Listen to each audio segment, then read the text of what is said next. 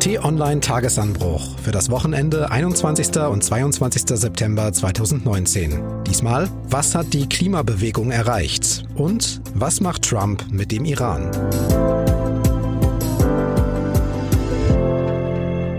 Hallo und willkommen im Wochenende. Ich bin Marc Krüger und hier im Podcast schauen wir auf wichtige Themen aus der Woche zurück, analysieren, kommentieren und wir blicken kurz voraus. Dafür ist heute Peter Schink in unserem kleinen Aufnahmestudio in Berlin. Grüß dich, Peter. Ja, schönen guten Tag. Und damit gleich rein ins erste Thema. Ich sag Klima, ihr sagt Was man verspricht, muss man auch einhalten. Das lernen Kinder, das taugt aber auch als Merksatz für Erwachsene. Die Bundesregierung hat versprochen, sich an das Klimaschutzabkommen von Paris zu halten. Also einen Beitrag zu leisten, damit die weltweite Durchschnittstemperatur nicht weiter ansteigt als zwei, besser 1,5 Grad Celsius im Vergleich zu den Werten, die es vor der Industrialisierung gegeben hat. Natürlich muss man bei Versprechen auch immer bedenken, welche Konsequenzen das hat. Und die sind beim Klimaschutz enorm. Kanzlerin Merkel hat vor zwei Wochen klargestellt, dass ich es als eine Menschheitsherausforderung begreife. Und tatsächlich gibt es kaum einen Bereich, der nicht betroffen ist, sich also einschränken, verändern oder erneuern muss. Peter, beschlossen und unterschrieben wurde das Pariser Klimaschutzabkommen schon 2015-16. Trotzdem kommt es dann vier Jahre später, von Donnerstag auf Freitag, zu einer ewig langen Nachtsitzung der Bundesregierung bis tief hinein in den nächsten Tag, 19 Stunden. Warum, wenn doch so viel Zeit war? Ja, schon niedlich. Ne? Also man darf ja nicht defetistisch sein, aber es ist natürlich ein bisschen merkwürdig, dass es erst eine Person wie Greta Thunberg und Fridays for Future braucht, damit die Regierung daran erinnert wird, dass man in Paris etwas versprochen hat. Natürlich wirkt das jetzt alles sehr spontan, aber die Verhandlungen im Klimakabinett, die gingen ja durchaus mehrere Monate. Und es ist natürlich auch so, dass die Länge der Verhandlungen schon auch gezeigt hat, dass die Koalition insgesamt äh, nicht rund läuft und dass man schon wirklich sehr weit inhaltlich auch auseinanderliegt und auch lange braucht, um dann wieder zusammenzufinden. Aber letztlich, nach diesen 19, 20 Stunden oder so, hat man ja dann ein Ergebnis gehabt. Und gib doch mal einen kurzen Überblick. Was sind für dich so die wichtigsten Punkte bei den Ergebnissen des Klimaschutzpakets der Bundesregierung? Eine Sache, die wirklich zentral und wichtig ist, ist, dass tatsächlich CO2 jetzt auch in den Bereichen äh, Gebäude und Verkehr einen Preis bekommt. Jetzt kann man sich darüber streiten, ob das schon ausreicht, was da beschlossen wurde. Aber zumindest der Einstieg sozusagen in der CO2-Bepreisung, ähm, das ist schon so der wichtigste Kern, denke ich. Was soll das kosten? Die CO2-Bepreisung fängt jetzt dann bei 10 Euro pro Tonne an. Das klingt ähm, nicht so viel. Ja, das genau. können wir beide ja. uns vielleicht, wenn wir zusammenlegen, auch noch leisten. Ja, ich finde, wir sollten nachher noch zum Kiosk Eine gehen Tonne. und so eine Tonne CO2 kaufen. Ja. Und soll natürlich dann steigen sukzessive. Das ist jetzt per se keine schlechte Idee, jetzt nicht mit einem Hammer einzusteigen, sondern zu sagen, wir steigen niedrig ein und erhöhen dann. Das Problem ist natürlich nur, alle sagen, es muss schnell etwas passieren. Und wenn die ersten Expertenstimmen jetzt recht haben, dann führt diese Bepreisung des CO2s zu einer Anstieg ähm, beim Benzin zum Beispiel bei drei Cent pro Liter. Mhm. So. Und ähm, das kann sich, glaube ich, jeder ausrechnen, dass drei Cent pro Liter jetzt noch nicht so einen großen Effekt hat. Jetzt hat natürlich so eine Regierung eine gesamtgesellschaftliche Verantwortung. Deswegen muss man sich natürlich drüber unterhalten, wie weit können denn so Beschlüsse überhaupt schon gehen am Anfang. Und was würdest du sagen? Ist das ein ambitioniertes Ziel, was wir jetzt erlebt haben? Ich sehe die Ambitionen jetzt noch nicht. ähm, okay. Also aus einem ganz einfachen Grund. Ähm, mit 10 Euro einzusteigen, 2021 äh, ist das Jahr, in dem das passieren soll. Warum eigentlich nicht 2020 schon? Wie gesagt, als Einstiegspreis okay, wenn es dann aber auch wirklich nach oben geht und die Grenze, die man jetzt nach oben offensichtlich gefunden hat, ist 35 Euro im Jahr 2026 das ist noch zu wenig. Alle Experten sagen 40 bis 80 Euro, das ist so ungefähr die Spannbreite. Da entsteht dann auch wirklich ein Effekt. Und deswegen, wenn jetzt Experten sagen, das langt noch nicht, dann kann man zum Beispiel eben an dieser Benzinpreisrechnung sehen, dass das wirklich noch sehr, sehr milde ist, was da beschlossen wird. Irgendwas noch, was heraussticht an den Ergebnissen? Zum Beispiel die Debatte um die Ölheizungen in den Häusern ist natürlich eine wichtige. Der Plan, jetzt Ölheizungen tatsächlich zuerst den Umstieg mit 40 Prozent zu bezuschussen und dann im Jahr 2026 Ölheizungen komplett zu verbieten, das ist bestimmt eine Maßnahme, die sehr viel hilft, weil die Emissionen von Häusern in Deutschland einen sehr großen Anteil haben. Also zusammen mit Verkehr und zusammen mit wirtschaftlichen, industriellen Anlagen sind das so die größten Emittenten, die wir haben in Deutschland. Und was mich beeindruckt hat, das Ganze soll nicht nur klimaneutral sein, sondern auch kostenneutral. Also die Bundesregierung hat gesagt, die schwarze Null steht, keine neuen Schulden. Dabei soll das alles doch recht viel Geld kosten. Von 40 Milliarden Euro in den kommenden vier Jahren ist die Rede zuletzt sogar von 50 Milliarden. Trotzdem keine neuen Schulden. Ja, ich habe ja ein bisschen gelächelt, als ich es gehört habe.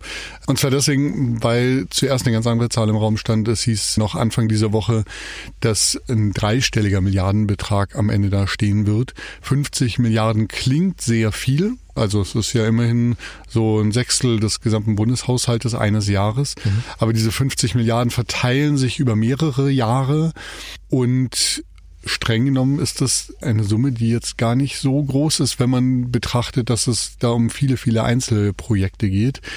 Die andere Frage ist tatsächlich, wie viel muss denn eigentlich die Bundesregierung zuschießen? Und wie viel muss denn der Betrag sein, der von uns Bürgern, von der Wirtschaft und so geleistet wird, ohne dass die Regierung etwas zuschießt? Natürlich gibt es da Dinge, die zu berücksichtigen sind. Zuallererst natürlich, dass Menschen, die wenig Geld haben in unserer Gesellschaft, weniger belastet werden als andere, dass Menschen, die auf dem Land wohnen, überdurchschnittlich belastet werden. Und deswegen glaube ich schon, es ist jetzt auf jeden Fall ein Anfang.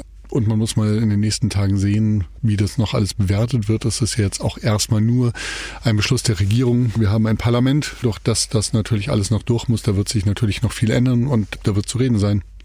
Mal kurz zurück zur Realität heute. Auf dem Weg zu großen ambitionierten Zielen gibt's ja auch immer so kleine Zwischenschritte. Der erste ist 2020, also nächstes Jahr. Und schon jetzt steht fest, dass Deutschland die Klimaschutzziele nicht einhalten kann. Das heißt, egal was die Regierung in Nachtsitzungen beschließt, eigentlich ist schon klar, dass das nicht reicht. Schon jetzt zielt ja alles eher auf das Jahr 2030 ab.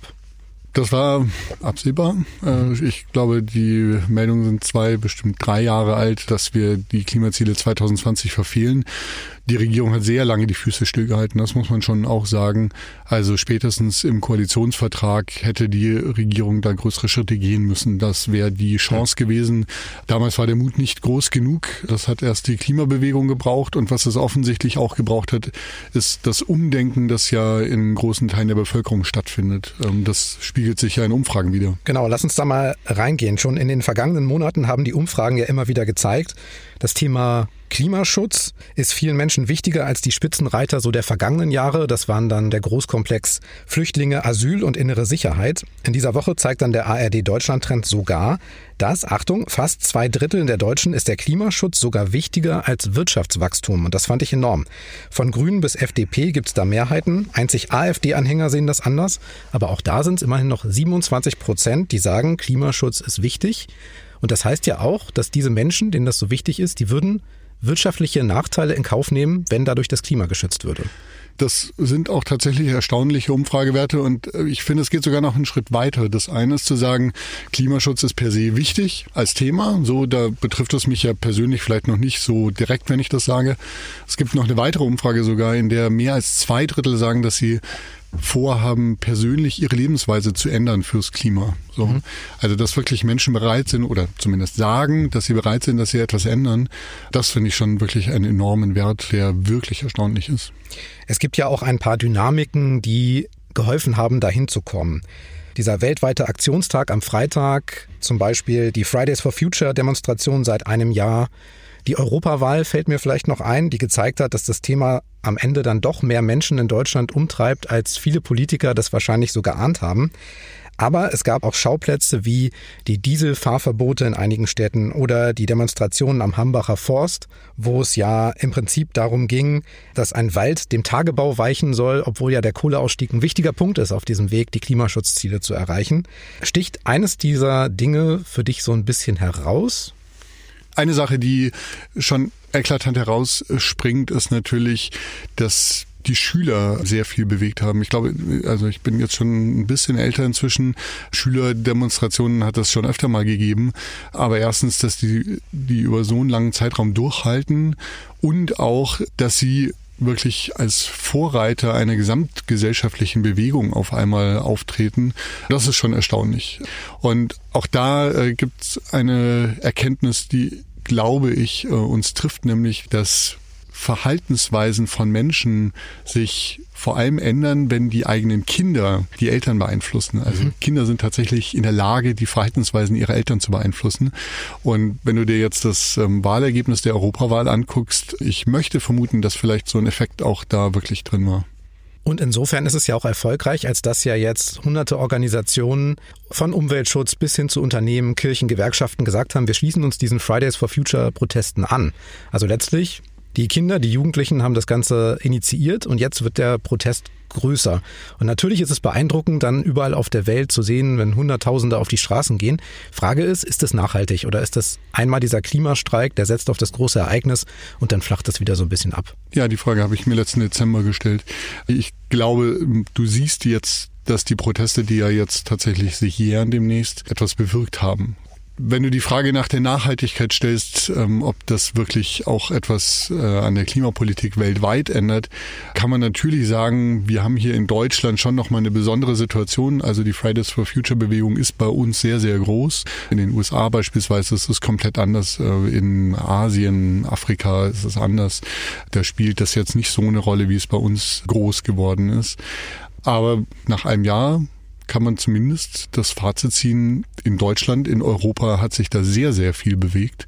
Zweiter Punkt, der vielleicht auch wirklich noch ganz wichtig ist, die Schüler waren schlau, weil das kommt natürlich auch von Greta Thunberg, die Schüler immer gesagt haben, nicht wir sind diejenigen, die sagen, wo es hingehen muss. Wir selber sind eigentlich nicht schlau. Wer ist schlau? Die Wissenschaftler und haben sich mhm. auf die Wissenschaft bezogen. Und das war natürlich etwas, was dieser Bewegung auch noch eine gewisse Ernsthaftigkeit gegeben hat, wo auch viele Menschen, die da jetzt nicht Vorreiter sind, dann auch konstatieren mussten, ja, okay, das haben die Schüler schon auch ganz schlau erkannt. Trotzdem nochmal eine andere Perspektive auf das Thema. Klimaschutz, wenn wir ihn völlig ernst nehmen, hat ja wirklich riesige Auswirkungen. Wenn der Kohlendioxidausstoß künftig etwas kostet, dann werden bestimmte Dinge teurer. Autofahrverbote, höhere Steuern, neue Heizungen, das kostet mehr Windräder. Außerdem muss man sich ja plötzlich auch moralisch für Dinge rechtfertigen, zumindest gefühlt, die bis vor kurzem noch irgendwie normal waren. Fliegen, Autofahren, Plastiktüten. Kannst du auch Menschen verstehen, denen diese Verbote und Einschränkungen, denen die auf die Nerven gehen, die vielleicht auch mit Greta Thunberg nichts anfangen können? Ja, natürlich, klar. Also das erste natürlich ganz simple ist, Veränderung tut weh. Ja, ähm, wir selber richten uns ja als Menschen ganz gern ein, so sind wir als Menschen einfach gemacht. Das ist so das eine. Und es schwingt immer eine moralische Schuld mit die den Leuten gegeben wird, die sich jetzt vielleicht nicht klimafreundlich verhalten. Und das bekommt man natürlich ungern auch vorgeworfen. Da muss die Bewegung, finde ich, schon auch ein Stück weit aufpassen, ähm, nicht zu sagen, wir sagen jetzt, was richtig ist, genauso muss es sein, keiner darf anders sein, sondern Menschen natürlich auch ihre Freiräume zu lassen, so zu leben, wie sie leben wollen. So. Und jetzt bist du mitten in der Debatte. Und natürlich darf das nicht heißen, dass jeder weiterhin mit Plastiktüten rumläuft beispielsweise. Natürlich muss etwas getan werden, aber ich glaube, dass die Versachlichung der Debatte, ohne gleich jemand anzuprangern, dass das schon extrem wichtig ist. Es ist tatsächlich auch so, dass es da unterschiedliche Stimmen auch in dieser Fridays for Future Bewegung gibt. Die einen greifen mehr an und die anderen ähm, argumentieren eher sind die, die sich da so ein bisschen rausziehen. Sind das für dich Klimakneifer? Ein Wort, was ich von dir gelernt habe diese Woche? Ja, das äh, Wort ist ja diese Woche bei T-Online tatsächlich entstanden, als für eine Überschrift ein passendes Wort gesucht wurde für diese Menschen. Mhm. Ich persönlich finde das ja sehr nett, ähm, weil es ja so ein bisschen heißt, ähm, wir ziehen uns zurück. Ne? Wir, wir gehen in unser Haus, machen den Fernseher an und denken nicht mehr über das Klima nach. Deswegen fand ich tatsächlich das Wort des Klimakneifers sehr hübsch und habe es dann auch am Freitag im Tagesanbruch erwähnt. Da habe ich es gesehen und wir werden mal gucken, ob sich dieses Wort vielleicht durchsetzt. Letzte Frage dazu. Hat die schwarz-rote Bundesregierung das jetzt verstanden, dass der Klimaschutz auf diese Aktionspapiere immer mit drauf muss und zwar ganz nach oben? Ich glaube ja. Ich würde sagen, wenn man sich mal anguckt, was jetzt passiert im politischen Berlin, dann passiert das mit einer unfassbaren Geschwindigkeit. Das hat sich in den letzten Jahren ganz anders angefühlt. Und deswegen würde ich schon sagen, überall, wo jetzt im Moment nicht Klima drinsteht, wird es schwierig.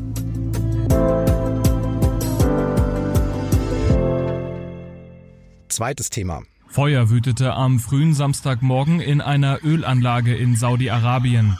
Die Einrichtung des Staatskonzerns Aramco in Abqaiq ist nach Angaben von Staatsmedien offenbar von Drohnenangriffen getroffen worden. Mehrere Geschosse sind am vergangenen Wochenende eingeschlagen, und zwar in zwei Komplexen der größten Ölraffinerie Saudi-Arabiens.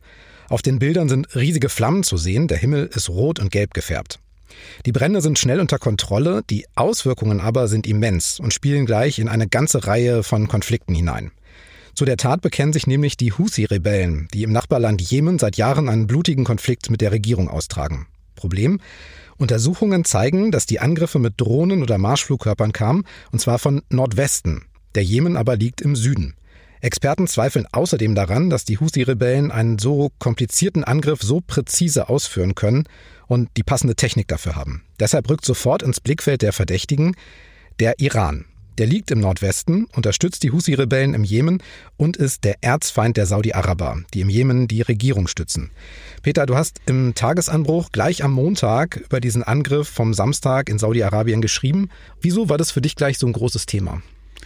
Der Nahe Osten ist ja leider ein Dauerthema quasi in der Weltpolitik und es geht tatsächlich ja um sehr viele Menschen, muss man einfach sagen. Ähm, also egal welches Land du im Nahen Osten nimmst, es sind unfassbar viele Menschen davon betroffen und es ist ein Konflikt, der uns seit Jahrzehnten begleitet, vermutlich auch noch lange begleiten wird und deswegen ein wichtiges Thema.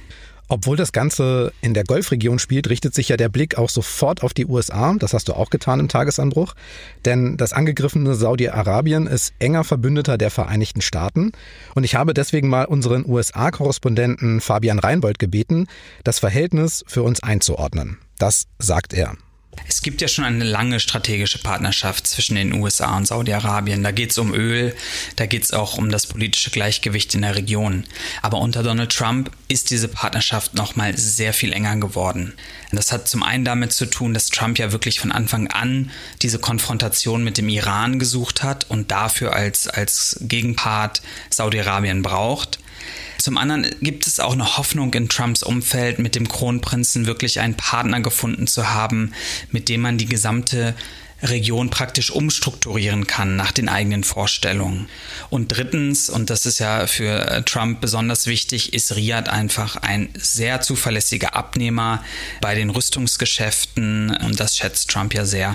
Mhm. Fabian erinnert übrigens auch dran, dass Trumps erste Auslandsreise im Mai 2017 nicht nach Europa ging, sondern eben nach Saudi-Arabien. Das zeigt auch, wie wichtig ihm das Land ist. Ja, auf jeden Fall. Also ähm, eine Sache, die ja fast erstaunlich ist, ist eine Kontinuität in der amerikanischen Außenpolitik. Saudi-Arabien ist ja seit Jahrzehnten auch Verbündeter, egal wie es in der Demokratie aussieht, äh, Frauenrechte und anderes spielt ja quasi keine Rolle, muss man ehrlicherweise sagen. Aber man muss auch sagen, es ist natürlich in der Weltpolitik so, dass dieses Gleichgewicht der Kräfte, Saudi-Arabien mit dem Erzfeind Iran auf der anderen Seite, ähm, natürlich eine Rolle spielt. Würde es dieses Gleichgewicht nicht mehr geben, hätten wir vielleicht da noch ganz andere Probleme. Deswegen kann man das jetzt auch nicht so einfach verteufeln. Natürlich ist Saudi-Arabien auch in gewisser Weise ein stabiler Partner, im Übrigen ja auch für Deutschland. Deswegen wundert mich fast ein bisschen auch die zögerliche Reaktion jetzt ähm, der USA, wie man denn jetzt eigentlich verfahren will. Du hast es gesagt, gemeinsame Gegner mögen auch zusammenschweißen. Der gemeinsame Gegner von USA und Saudi-Arabien in der Region heißt Iran.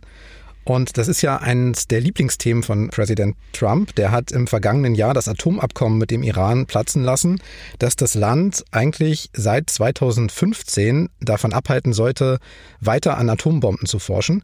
Das Verhältnis ist seitdem deutlich schlechter geworden und da wird die Frage, wer hinter diesem Angriff auf die Ölraffinerien steckt, noch wichtiger. US-Außenminister Mike Pompeo ist gleich nach Saudi-Arabien diese Woche gereist und hat dort gesagt, I, I think it's uh, abundantly clear dass es völlig klar ist, dass der Iran dahinter steckt, das wisse man sehr genau. Keiner in der Region hätte Zweifel daran. Beweise und da wird es interessant, hat er allerdings bisher nicht vorgelegt. Ja, komplex. Also auf der einen Seite sagt der Iran, die USA sind hier Kriegstreiber. Mhm. Ja, und klar, wenn du jemand beschuldigst, obwohl du jetzt nur so mittelmäßige Beweise vorlegen kannst, es gibt ja schon Beweise, aber eben keine finalen Beweise bis jetzt, dann positionierst du dich zumindest eindeutig. So, das haben die USA jetzt gemacht. Hat, glaube ich, auch niemand anders erwartet, dass das so kommt. Aber natürlich auf der anderen Seite fehlt so ein bisschen jetzt ein Konzept. Also du sagst völlig zu Recht, Mike Pompeo ist nach Saudi-Arabien gereist, um dort natürlich äh, zu sprechen, wie man jetzt weiter vorgeht. Aber auf der anderen Seite weiß man auch, es gibt innerhalb der US-Regierung niemand, der eigentlich jetzt einen Plan hat, was zu tun ist. Das hat ein bisschen auch was natürlich damit zu tun, wie die US-Regierung im Moment aufgestellt ist. Trump hat leider gerade vorher seinen Sicherheitsberater John Bolton entlassen. Hm. Das fällt ihm jetzt sozusagen so ein bisschen auf die Füße. Und er hat natürlich noch zwei andere Probleme. Erstens innenpolitisch. Er hat innenpolitisch überhaupt keinerlei Mehrheit, Rückhalt in der Bevölkerung für irgendeine Aktion im Nahen Osten. Er will ja wiedergewählt werden in einem Jahr. Das ist etwas, was dagegen spricht, da jetzt einzugreifen. Und auf der anderen Seite fehlen ihm auch die Verbündeten. Er hat natürlich auch mit seiner Art gegenüber Europa aufzutreten, dafür gesorgt, dass es überhaupt keinerlei Verbindungen mehr jetzt nach Europa gibt, um jetzt abgestimmt mit den europäischen Ländern eine gemeinsame Haltung auch vorzulegen.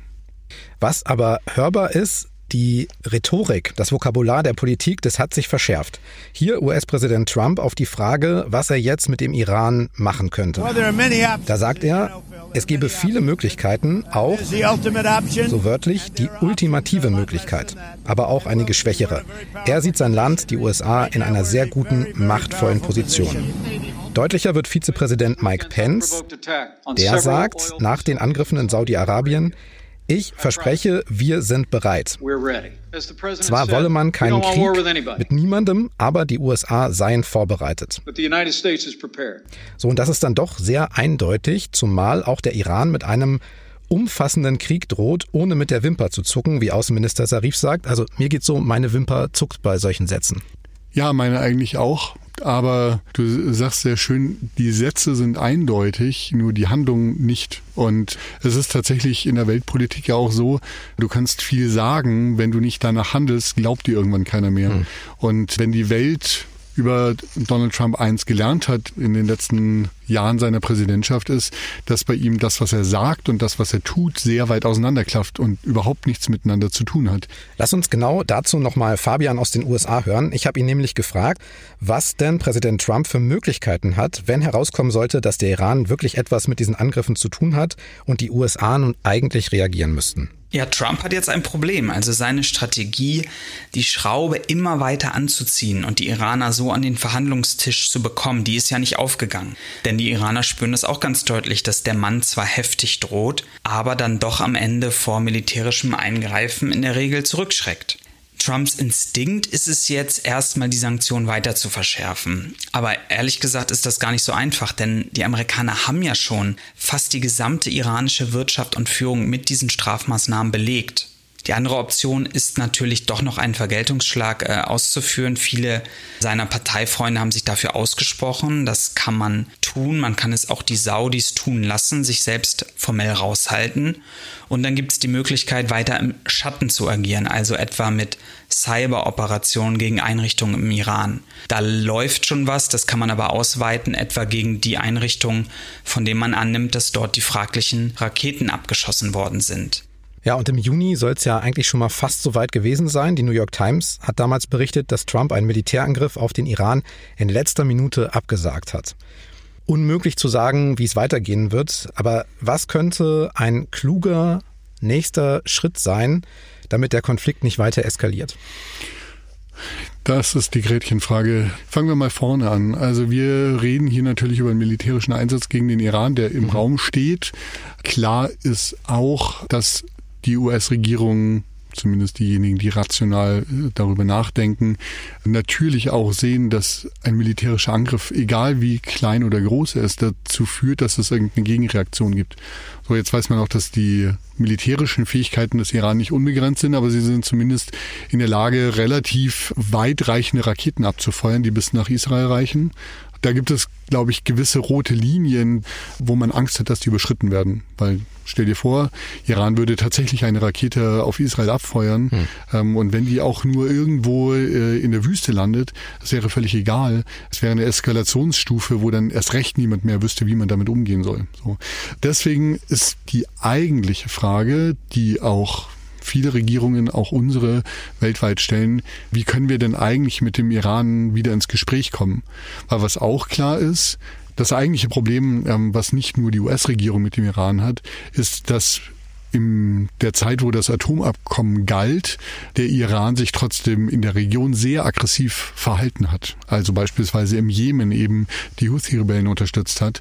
Das ist etwas, was nicht tolerierbar ist, was auch tatsächlich ja dann zu der Reaktion der US-Regierung geführt hat, doch wieder aus dem Atomprogramm auszusteigen, auch wenn das nicht sehr clever war wir müssen schon überlegen, dass natürlich diese Spielchen, die da jetzt laufen, äh, mit militärischen Nadelstichen, die der Iran da provoziert, eigentlich von iranischer Seite auch heißt, hört her, wir haben hier ein Problem, ja, es kann so nicht weitergehen. Und dann musst du darauf antworten und die Antwort kann eigentlich ähm, nur lauten, dass man sich an einen Tisch setzt und wieder miteinander redet.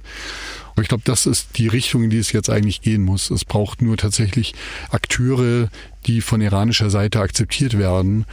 Ich bin gespannt, wer das sein wird. Und noch ein Tipp. Unser USA-Korrespondent Fabian Reinbold schreibt auch einen Newsletter mit klugen Beobachtungen, Analysen, Gedanken und Berichten aus dem Weißen Haus. Wenn Sie Post aus Washington kostenlos bekommen möchten, bei t-online.de unter Kolumnen gibt's den Link. Lohnt sich.